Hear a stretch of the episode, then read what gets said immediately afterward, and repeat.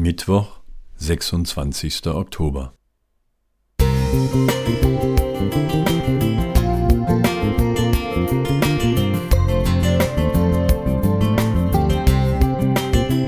Ein kleiner Lichtblick für den Tag.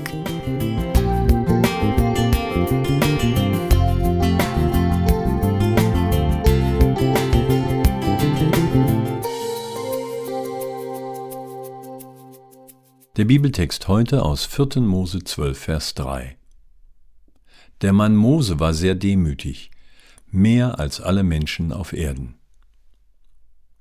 In meiner ersten umfangreichen Hausarbeit während der Pastorenausbildung ging es um Demut. Wir sollten möglichst viel Stoff über diese Tugend zusammentragen. Ein Satz hat sich mir damals eingeprägt. Die Pharisäer legten sich den Mantel der Demut um, durch dessen Knopflöcher der Hochmut schaute. Fromme Leute wissen zwar, was man von ihnen erwartet, doch wahre Demut entspringt dem Herzen. Äußerer Schein reicht nicht aus. Wie kam der Volksführer Mose zu dem Titel Demütigster Mann? Seine Geschwister Mirjam und Aaron hatten eine Neiddebatte losgetreten. Dabei gingen sie sehr geschickt vor. Ihr Bruder war mit einer Ausländerin verheiratet. Das prangerten sie öffentlich an, um Stimmung gegen Mose zu machen, was ihnen offenbar auch gelang. Erst anschließend ließen sie die Katze aus dem Sack. Sie fragten laut, Redet denn der Herr allein durch Mose? Redet er nicht auch durch uns? Mose schwieg zu allem und überließ Gott das Handeln. Aber nicht genug. Als seine Schwester kurze Zeit später aussätzig wurde, schrie er zu dem Herrn, Ach Gott, heile sie.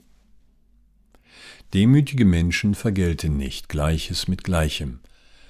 Wenn ihnen Unrecht widerfährt, hegen sie keinen Groll in ihren Herzen.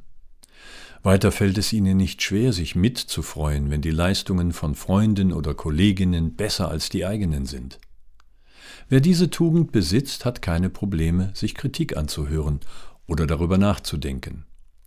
Wenn er Kritik an anderen übt, dann nie mit dem Ziel, den anderen herunterzumachen. Ein demütiger Mensch versäumt es nicht, auch vor der eigenen Tür zu kehren. Außerdem schießt er nicht aus der zweiten Reihe, sondern sucht das Gespräch unter vier Augen. Gibt es denn überhaupt solche Menschen? Ich zum Beispiel vermag einen Demütigen zu beschreiben, doch bekenne ich zugleich, Demutsdefizite zu besitzen. Wie kann es uns gelingen, darin zu wachsen? Nimm die Einladung Jesu an, zu ihm zu kommen, der von Herzen demütig ist. Vergleiche dabei Matthäus 11, 28 bis 30. Er wird uns lehren und helfen. Meistens geht es nicht ohne Übungszeiten einher, die uns zu geistlichen Tiefgang verhelfen. Das hilft mir, barmherziger zu werden und nicht von oben herab auf den Nächsten zu schauen. Wilfried Krause. Musik